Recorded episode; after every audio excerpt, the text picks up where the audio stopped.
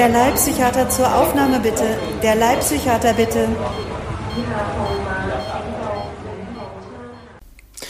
Heute berichte ich euch mal wieder aus einem Nachtdienst in der Akutpsychiatrie. Nicht nur Nachtdienst, sondern auch Tagdienst und alles Mögliche. Also, ich habe gerade angefangen, ich habe gerade eine Übergabe bekommen. Zwei Patienten kommen angeblich heute Abend noch. Ich sage angeblich, weil so genau weiß man es nie.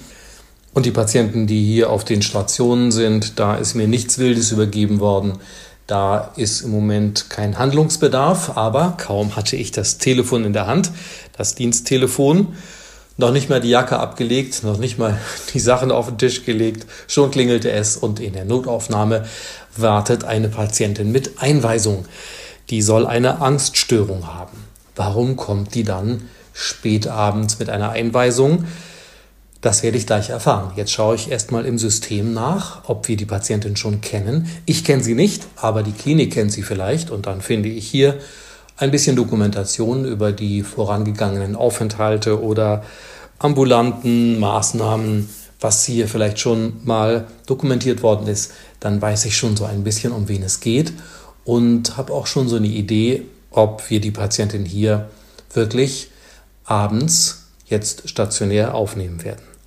So, das war erstmal der Anfang und jetzt geht's los. Ich melde mich dann später wieder. Und da bin ich wieder, gut 20 Stunden später in meinem Dienstzimmer und habe hier nicht im Zimmer, sondern auf den Stationen und in der Notaufnahme so einiges erlebt. Es ging ja schon los gestern Abend, äh, gerade erst angekommen, noch nicht mal die Jacke abgelegt, geschweige denn den Rechner hochgefahren oder irgendwas vorbereitet, kam ja schon der erste Anruf aus der Notaufnahme, dass da eine Dame mit einer Angststörung sei. Aber wie so oft äh, entpuppen sich die Diagnosen dann als eine ganz andere. Hier stand dann eine Dame vor mir mit einer akuten Psychose. Das heißt, sie war wahnhaft, sie hatte Halluzinationen und sie musste tatsächlich ganz dringend aufgenommen werden und ich habe sie dann auch aufgenommen, ihr Medikation verschrieben und was zum Schlafen gegeben, weil die schon sehr unruhig war und aufgeregt war. Und jetzt ist sie hier bei uns. Dabei ist es natürlich nicht geblieben, sondern ich habe, glaube ich, heute Nacht vier, fünf, sechs Patienten aufgenommen äh, und tagsüber. Also hier war äh, richtig was los. Ich habe ja mal am Anfang so eine von den früheren Folgen etwas über ruhige Nächte erzählt, wo man dann auch mal ein paar Stunden schlafen kann und äh, sich mal zwischendurch ein bisschen locker machen kann und so und mit den äh, Kollegen schnacken. Das war nun hier heute nicht der Fall oder ist nicht der Fall, denn noch bin ich ja im Dienst. Jetzt ist es aber, wie ihr merkt, etwas ruhiger, sodass ich ein bisschen was erzählen kann. Also es ging von Anfang an Schlag auf Schlag. Alle halbe Stunde ein Anruf aus der Notaufnahme, ganz dringender Patient, dringende Patientin mit akuter Alkoholintoxikation natürlich zum Beispiel, mit äh, psychotischen Zuständen, so wie die Dame, die ich ganz am Anfang aufgenommen habe, mit suizidaler Krise, ein relativ junger Patient, der überhaupt nicht intoxikiert war, völlig klar war, aber nachvollziehbar berichtet hat, dass seine Sorgenprobleme, vielleicht Depressivität so groß ist, dass er selbst Angst hat, sich jetzt was anzutun. Ähm, eine junge Patientin mit ziemlich harter Drogenintoxikation, die hat äh, Amphetamine eingenommen, also vielleicht ist es Ecstasy oder man weiß nicht so genau, was es ist. Hat sie auch erst nicht zugegeben, aber die war total durch den Wind, total verwirrt. Da weiß man dann erstmal nicht, ist das eine Psychose? Hat die vielleicht eine Schizophrenie? Man weiß nichts davon dann möglicherweise. Oder sind es eben doch Drogen, auch wenn sie das abstreitet? Das kann man dann im Labor sehen. Und äh, da kann man dann nachweisen, dass Drogenkonsum stattgefunden hat in hohem Maße und wenn die dann ein bisschen klarer werden und am nächsten Tag, dann kann man das erfragen und dann sagen die einem das auch. Dann weiß man, woran man ist, dann weiß man, was man tun kann und auch was man nicht tun darf. Vor allem natürlich, welche Medikamente man nicht geben darf, wenn jemand schon ganz viel Wirkstoffe in sich hat. Dann kam noch ein junger Mann, der nicht nur Drogen genommen hat, Alkohol getrunken und ganz viele Medikamente eingenommen hat. Vielleicht in suizidaler Absicht, das äh, konnte er noch nicht so klar sagen sondern dann auch noch auf der Straße hingefallen ist, schwer gestürzt und sich verletzt hat. Der konnte überhaupt nicht mehr klar reden. Den hat man gar nicht verstanden. Und dann war er auch noch aggressiv und äh, ähm, hat uns angegriffen und wollte auch nicht bleiben. Den haben wir natürlich auch aufgenommen und zwar dann gegen seinen Willen. Das waren so die Patienten, die ich aufgenommen habe und dann waren da noch ganz viele, die ich nicht aufgenommen habe. Betrunkene, die mal schnell einen stationären Entzug machen wollen. Davon habe ich ja in einer anderen Folge schon mal erzählt, dass es nicht immer gut ist, die gleich aufzunehmen, weil das meistens, wenn das so spontan ist, noch in der Drogen- oder Alkoholintoxikation ähm, dass das dann keine so gute Prognose hat, weil die Motivation da vielleicht nicht so sicher ist. Ja, dann Menschen in Lebenskrisen, denen dann nachts plötzlich einfällt, dass sie dringend Hilfe brauchen, die kann man auch nicht jetzt nachts oder am Wochenende mal ebenso schnell ins Krankenhaus aufnehmen, sondern die schickt man wieder nach Hause mit der Empfehlung, sich dann erstmal an ihren ambulanten Arzt zu wenden, vielleicht an den Hausarzt oder wenn sie haben einen Psychiater und ähm, vielleicht auch dann unter der Woche bei uns anzurufen und sich bei uns einen Termin geben zu lassen, um so eine Aufnahme und Behandlung planen zu können. Also diese Entscheidung, wen nimmt man nachts notfallmäßig auf und wen nicht, das ist eigentlich somit eine Hauptschwierigkeit in solchen Diensten in der Akutpsychiatrie. Und äh, das ist nicht leicht, da darf man nichts falsch machen. Ne? Also wenn jemand jetzt wirklich so krank ist, entweder körperlich oder psychisch, dass irgendwas Schlimmes passiert, wenn man den oder die jetzt nicht aufnimmt, also zum Beispiel, dass die sich dann was antun oder so, dann äh, darf man die nicht nach Hause schicken. Ne? Ähm, andersrum äh, kann man auch nicht jeden aufnehmen, der jetzt gerade mal oder die gerade mal meint, jetzt äh, nachts oder am Wochenende ganz dringend Hilfe zu brauchen. Denn erstens ist das dann mit der Motivation so fraglich und dann äh, gehen die vielleicht am nächsten Tag gleich wieder, weil sie sagen, oh, es geht mir ja schon wieder gut und äh, vielen Dank und tschüss. Und äh, dann sind eben auch die Betten belegt ne, für die Patienten, die dann wirklich dringend aufgenommen werden müssen. Also das ist oft keine so leichte Entscheidung, weil man ja nicht in die Leute reingucken kann, nicht genau sagen kann, was ist mit denen eigentlich los. Da braucht man dann so ein bisschen Erfahrung und ein bisschen ähm, Fingerspitzengefühl. Außerdem äh, treffe ich solche Entscheidungen natürlich auch meistens nicht jetzt ganz alleine, sondern es gibt ja hier auch ein Pflegeteam und mit denen bin ich immer in Rücksprache. Teilweise kennen die die Patienten auch schon, wenn die früher schon mal hier waren. Und äh, außerdem haben manche von denen auch einfach unheimlich viel Erfahrung. Und das ist dann auch immer sehr hilfreich. Also idealerweise mache ich dann so ein Patientengespräch wenn ein erfahrener Pfleger oder eine erfahrene Krankenschwester Zeit hat, dann äh, gemeinsam äh, zu zweit, also mit dem Patienten dann zu dritt. Und äh, dann kann man meistens schon eine ziemlich äh, sichere, gute Entscheidung treffen. Also es gibt die Patienten, die kommen und die sind wirklich so dringend stationär aufnahmebedürftig, dass man die dann eben wirklich sofort aufnimmt, egal wann und wie viel Uhr. Es gibt die Patienten, die man nicht aufnimmt, und es gibt die Patienten, die gar nicht kommen wollen, sondern von der Polizei oder vom Rettungsdienst gegen ihren Willen gebracht werden und die man aufnimmt, obwohl sie das gar nicht wollen. Das ist eigentlich das Schwierigste. Und das darf man nur dann, wenn eine akute Gefährdungssituation vorliegt. Das heißt, wenn entweder akute Eigengefährdung vorliegt, zum Beispiel wenn jemand so verwirrt ist, vielleicht so psychotisch, dass er oder sie seine eigenen Handlungen nicht mehr kontrollieren kann und nicht mehr die Folgen dieser Handlungen abschätzen kann. Oder auch wenn jemand akut suizidal ist und man eben damit rechnen muss, dass die sich sonst was antun, entweder lebensgefährlich verletzen oder eben tatsächlich einen Suizidversuch begehen.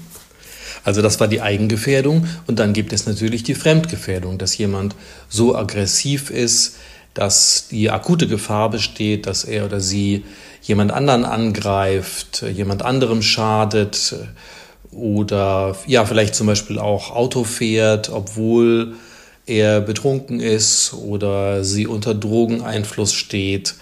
Also wenn so eine akute Fremdgefährdung droht, auch das ist dann ein Grund für eine sogenannte Unterbringung. Also Unterbringung ist der Fachausdruck, das heißt nicht Einweisung, Das wird oft verwechselt, diese Begriffe. Ähm, von Einweisung hatte ich in der letzten Folge mal gesprochen. Das heißt amtlich eine Verordnung von Krankenhausbehandlung. Das stellt ein ambulanter Behandler aus, wenn er sagt, hier ist jetzt eine Krankenhausbehandlung notwendig, äh, gehen Sie damit ins Krankenhaus und dann nehmen die Sie auf. Das können die Patienten dann machen, müssen sie aber nicht. Eine Unterbringung ist ein amtlicher Beschluss. Den braucht man, wenn man Patienten gegen ihren Willen im Krankenhaus festhalten will. Akut, also wenn die hier sind oder von der Polizei gebracht werden, können wir Ärzte das erstmal entscheiden und sagen, hier ist äh, aus ärztlicher Sicht, also liegt akute Eigen- oder Fremdgefährdung vor und äh, wir können den Patienten oder die Patientin jetzt nicht gehen lassen. Aber das geht nur für den Moment und dann müssen wir dafür sorgen, dass ein Antrag auf Unterbringung gestellt wird. So ein Antrag kann dann erstmal die Stadt oder der Kreis entscheiden. Da gibt es dann auch Stellen, die dafür zuständig sind, vorläufig. Dann wird erstmal eine vorläufige Unterbringung gemacht. Die gilt dann so ein oder zwei Tage. Und dann muss in dieser Zeit ein Richter kommen oder eine Richterin und sich äh, den Patienten ansehen und mit ja, den behandelnden Ärzten sprechen und mit dem Patienten eben selber und dann entscheiden, ob hier ein Freiheitsentzug notwendig und auch rechtmäßig ist. Ist ja natürlich ein massiver Eingriff in die Grundrechte. Und wer von uns würde schon gerne mal ebenso ins Krankenhaus gebracht werden gegen seinen Willen und dann da einfach mal so festgehalten werden? Na, das ist ein Freiheitsentzug und das geht natürlich nur unter sehr, sehr strengen Regeln. Noch strenger sind die Regeln, davon habe ich auch in einer frühen Folge schon mal erzählt, wenn man dann Gewalt anwendet, zum Beispiel wenn man die Patienten fixiert, sie also auf dem Bett festbindet. Das war leider bei dem jungen Mann, von dem ich vorhin erzählt habe, der Fall, der so aggressiv war und äh, so stark unter Alkohol, Drogen und Medikamenteneinfluss stand, dass der also überhaupt nicht mehr äh, zu kontrollieren war. Der hat äh, nicht nur sich selbst gefährdet, war vermutlich oder ist vermutlich suizidal, der hat auch andere gefährdet, der hat auch uns gefährdet und den mussten wir dann fixieren. Und das ist nochmal ein eigener Antrag, der dann ans Gericht geht und auch das entscheidet dann ein Richter. Das habe ich schon mal erzählt, dass das ja für die Patienten, die dann da festgebunden sind, aha, da kommt jetzt noch mal ein Anruf aus der Notaufnahme. Ich melde mich gleich wieder. Ja, also ich wollte gerade erzählen, wie schlimm, wie traumatisch das für Patienten ist, die hier im Krankenhaus fixiert werden. Also schlimmstenfalls mit Armen und Beinen und Brust am Bett festgebunden. Die dürfen dann nicht aufstehen, auch nicht zum Essen, auch nicht um aufs Klo zu gehen. Das ist eine ganz schlimme Erfahrung und eben manchmal nicht zu vermeiden. Ja, ihr habt gerade gehört, Anruf aus der Notaufnahme. Ich muss noch mal rüber, noch ist der Dienst nicht vorbei und kann euch hoffentlich gleich weiter erzählen. Ja, also von äh, ruhigem Dienst kann wirklich heute überhaupt nicht die Rede sein. Hier ist äh, wirklich heute richtig was zu tun. Und ähm, wenn man jetzt dann einen Patienten aufnimmt, dann geht die Arbeit natürlich erst richtig los. Denn dann muss man den Patienten oder die Patientin untersuchen, man muss nachlesen, was schon so an Vorberichten, an Vorbehandlungen vorliegt. Man muss eine Medikation anordnen. Man muss äh, Blut abnehmen und äh, ein Labor anordnen. Äh, man muss eine Diagnose geben natürlich und eintragen. Man muss das Ganze immer sehr äh, ausgiebig dokumentieren. Natürlich insbesondere dann, wenn man irgendwas gegen den Willen von Patienten macht, entweder weil man sie unterbringt. Das hat natürlich sowieso, habe ich eben schon erzählt, einen ganzen Rattenschwanz von Bürokratie zur Folge. Oder auch wenn man sie nicht aufnimmt und die dann vielleicht damit unzufrieden sind. Das äh, kann dann auch manchmal etwas konflikthaft werden. Auch das muss man gut dokumentieren, ne? dass nachher niemand kommt und sagt, ja, das äh, haben sie aber völlig falsch gemacht oder so. Ne? Ja, also man muss schon sagen, mehr Zeit als mit den Patienten im Gespräch oder in der Untersuchung verbringt man in der Klinik am Computer. Ich glaube, das ist inzwischen in jedem klinischen Beruf so. man äh, muss alles eintragen, alles verordnen. Das geschieht fast überall inzwischen alles am Bildschirm. Und ähm, wenn man dann aber trotzdem noch sich Zeit nimmt, und das muss man natürlich in meinem Beruf, ähm, mit den Patienten in Ruhe zu sprechen und genau zu verstehen, worum es hier eigentlich geht, was für eine Krankheit im Hintergrund steht und was man für die tun kann, dann ist das schon insgesamt ein relativ aufwendiger Job immer. Und in so einem Dienst im Krankenhaus ist man natürlich auch nicht nur für die Aufnahmen und für die Entlassungen zuständig. Ach ja, Arztbriefe schreiben. Das ist auch noch aufwendig. Das dauert auch immer ordentlich lange. Also nicht nur für diese Dinge, sondern auch für das, was so ganz alltäglich auf den Stationen so vor sich geht. Also als Leibpsychiater bin ich natürlich nicht nur für die Notaufnahme zuständig und für die Patienten, die einfach so manchmal auch auf Stationen kommen, obwohl das gar nicht so geplant ist, sondern natürlich für die Stationen selbst auch. Und dann bin ich unter Umständen eben nachts oder am Wochenende auch der einzige Arzt, der für mehrere Stationen und die Notaufnahme, soweit es die Psychiatrie betrifft, dann zuständig ist. Und auf den Stationen haben die Patienten dann mal Schmerzen oder sie wollen gehen, obwohl sie es nicht sollen, oder sie wollen Ausgang haben, obwohl sie es vielleicht nicht dürfen, oder sie brauchen eine andere Medikation. Oder sie brauchen auch einfach vielleicht nur mal ein Arztgespräch. Und auch dafür ist es ja dann wichtig, sich Zeit zu nehmen. Das ist vielleicht dann auch so manchmal das Interessanteste und ähm, Erfreulichste, wenn jemand wirklich einfach mal einen Arzt braucht, um mit dem was zu besprechen und man den vielleicht ein bisschen beruhigen kann oder die und so ja, sich ein bisschen nützlich machen kann direkt für die Patienten. Also eigentlich ein schöner Beruf, auch wenn man es natürlich meistens mit ziemlich kranken und ja oft auch ziemlich traurigen Patienten zu tun hat oder Patienten, die in großen Schwierigkeiten sind. Das Schwierige an diesen Diensten ist eben, dass man, äh, dass äh, jederzeit das Telefon klingeln kann und auch äh, dreimal in Folge von zwei Stationen und der Notaufnahme und man sich dann um drei Dinge gleichzeitig kümmern muss. Und dann rennt man den Aufgaben manchmal einfach nur noch so hinterher und äh, dann ist es nicht mehr ganz so schön, sondern einfach vor allem anstrengend. Und da kann man manchmal Glück haben, dass gar nicht so viel zu tun ist und man eben Zeit hat, in Ruhe zu arbeiten. Und manchmal ein bisschen Pech, so wie vielleicht jetzt hier bei diesem Dienst, wo einfach wirklich sehr viel los war. Aber gut, ich will mich auch nicht beklagen. Ne? Es ist ja auch jetzt, habe ich ja auch hier die Zeit, äh, ein bisschen was aufzunehmen. Und äh, in ein paar Stunden habe ich auch Feierabend. Und da freue ich mich schon drauf. Ein paar Stunden noch, dann kommt die Ablösung. Die Kollegin, eine erfahrene Kollegin, die mich hier nachher ablöst, der werde ich dann eine Übergabe machen. Eine ziemlich lange Übergabe wird das heute. Also ich habe mir, ich mache mir dann hier so Notizen den ganzen Tag über das, äh, was so vorgefallen ist. Und das sind hier ja doch schon so, so ein paar Seiten. Das mache ich handschriftlich übrigens. Das dann nicht im Computer, sondern das mache ich hier so auf so Zetteln. Ähm, und diese Notizen, die gehe ich dann nachher mit der Kollegin, die mich ablöst, durch, sag ihr, wen ich erzähle, wen ich aufgenommen habe, wen ich vielleicht sogar entlassen habe. In diesem Fall gab es auch eine Entlassung vor der Zeit und ähm, was sonst so vorgefallen ist, was sie wissen muss, um dann ja nachher den Dienst zu übernehmen und mich nach Hause schicken zu können. Das heißt, nach Hause wird es in diesem Fall gar nicht sein. Ich bleibe nämlich heute Nacht noch hier in der Nähe der Klinik und fahre morgen früh in eine andere Klinik, die auch einen Leibpsychiater braucht. Die nennen das natürlich nicht so, so nenne ich das. Die äh, mich angefragt haben für den nächsten Monat. Und äh, da fahre ich morgen mal vorbei. Das ist vielleicht sogar eine ganz schöne Klinik und äh, werde mal mit denen sprechen, mit dem äh, mit der Person, die mich da kontaktiert hat und die mich da einstellen möchte, wird mir das Krankenhaus, das ich noch nicht kenne, mal zeigen lassen, die Stationen vielleicht schon mal so ein bisschen äh, sehen können, was da so zu tun ist.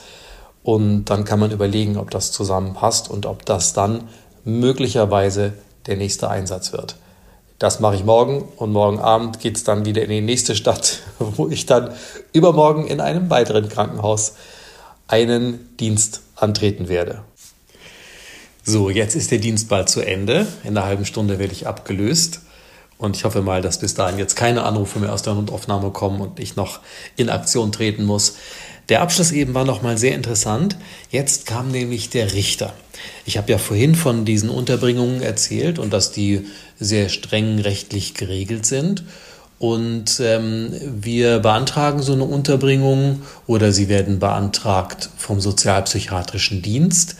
Und darüber entscheidet dann vorläufig immer erstmal die Stadt oder die Gemeinde. Ich glaube, das habe ich vorhin schon erzählt. Das gilt dann eben für ein oder zwei Tage. Danach ist es eine gerichtliche Entscheidung und um die zu treffen, kommt dann auch am Wochenende, auch am Abend ein Richter vorbei, der dann mit dem Arzt, in diesem Fall mit mir, über die ähm, Fälle spricht. Das waren also drei Patienten, die ich gestern und heute aufgenommen habe mit Unterbringungsbeschluss. Und dann geht man da gemeinsam hin, redet mit denen und der dann wirklich amtlich entscheidet über diesen Freiheitsentzug. Also über die Unterbringung von in diesem Fall drei, sechs oder sieben Tagen. Und ähm, das ist natürlich eine ernste Angelegenheit, also überhaupt nichts Lustiges, schon gar nicht für die Patienten. Aber es war total interessant, nochmal jetzt in diesem Austausch mit dem Richter nochmal die verschiedenen Sichtweisen abzuwägen, sozusagen, eben die medizinische, die ärztliche und die juristische Sichtweise. Also wir waren uns in allen Fällen einig und ähm, dennoch ist es eine andere Perspektive. Das ist eben ein richtiger Freiheitsentzug oder im Falle einer Fixierung eben auch eine Gewaltanwendung. Und darüber entscheiden natürlich eigentlich nicht Ärzte oder Ärztinnen, jedenfalls nur im Notfall und vorübergehend sondern das sind ja richtige Grundrechtseinschränkungen und darüber entscheidet ein Gericht, also ein Richter oder eine Richterin. Das war's jetzt aber für heute. Ich freue mich jetzt auf meinen Feierabend und wünsche euch einen schönen Tag. Bis zum nächsten Mal. Dieser Podcast wird produziert von Carlsbridge.